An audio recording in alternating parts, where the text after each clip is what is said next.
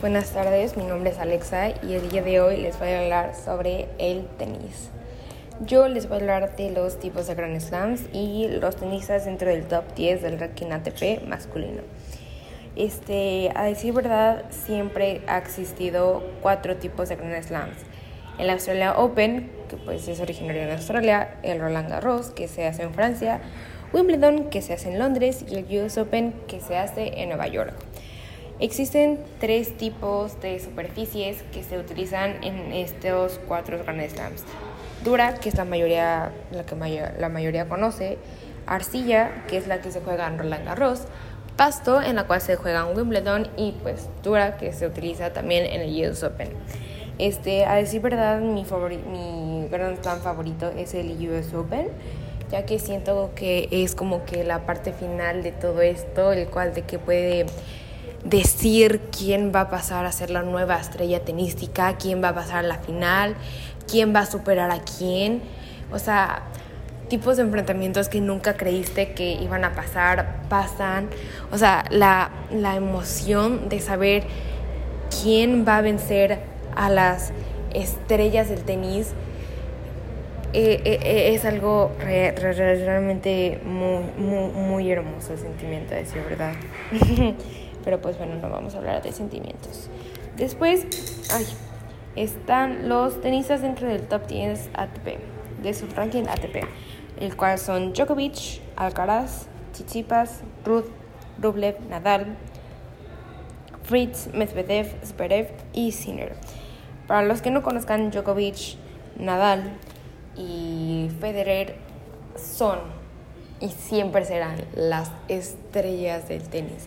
Obviamente hay muchísimos más, pero esos tres son una leyenda. O sea, realmente wow con esos tres. Pues anteriormente, este, Federer pues ya se retiró y nada más quedan Djokovic y Nadal. Djokovic estando en el puesto número uno después de haber ganado el Australia Open hace no menos de una semana y Nadal en el puesto número 6 debido a su lesión que también tuvo en el Australia Open. En mi opinión, los más entretenidos de ver son Nadal, Djokovic, Alcaraz, Ruth y Zverev. Wow con sus formas de juego, o sea, realmente es tan entretenido ver cómo juegan, la dedicación que le ponen, o sea, eh, eh esa sensación de, de, de cuándo va a perder el punto, cuándo lo va a ganar, qué va a pasar después. O sea, es algo muy entretenido de ver, de decir verdad.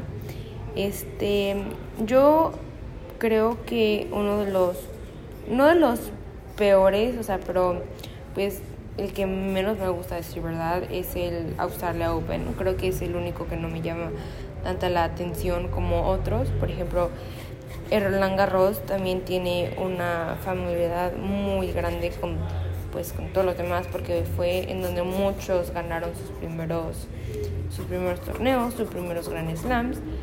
O está Wimbledon, en donde por primera vez después de mucho tiempo Kyrgios ganó su primer Grand Slam. Kyrgios, Kyrgios, vaya, con ese tenista. Alguien un poco bufón, pero con unos severos problemas de ir a la hora de jugar en cancha. Pero pues bueno, no estamos hablando de eso. El punto es que yo creo que em, todos estos tenistas han estado en, dentro del top 10 debido a su gran dedicación y esfuerzo que están teniendo. Es algo realmente increíble ver cómo gente pasa de estar del top de que 300 o incluso muchísimo más y en ciertos torneos bajar y ya poder alcanzar el top 100. O sea, literalmente cuando les digo que un top 540 puede jugar con la número 2, es que puede pasar. El año, no sé si fue pasado, no, fue el antepasado, fue el antepasado, cuando Leila Fernández jugó contra Raducano. Leila Fernández siendo la 300, creo, y Raducano siendo la número 2, neta, fue algo... Ah, no, no es cierto, estoy mintiendo. Raducano era la número no sé qué cosa. Pero pues bueno, me despido con mis redes sociales, que serían alexa.tenis en Instagram, Twitter y TikTok. Nos vemos. Bye.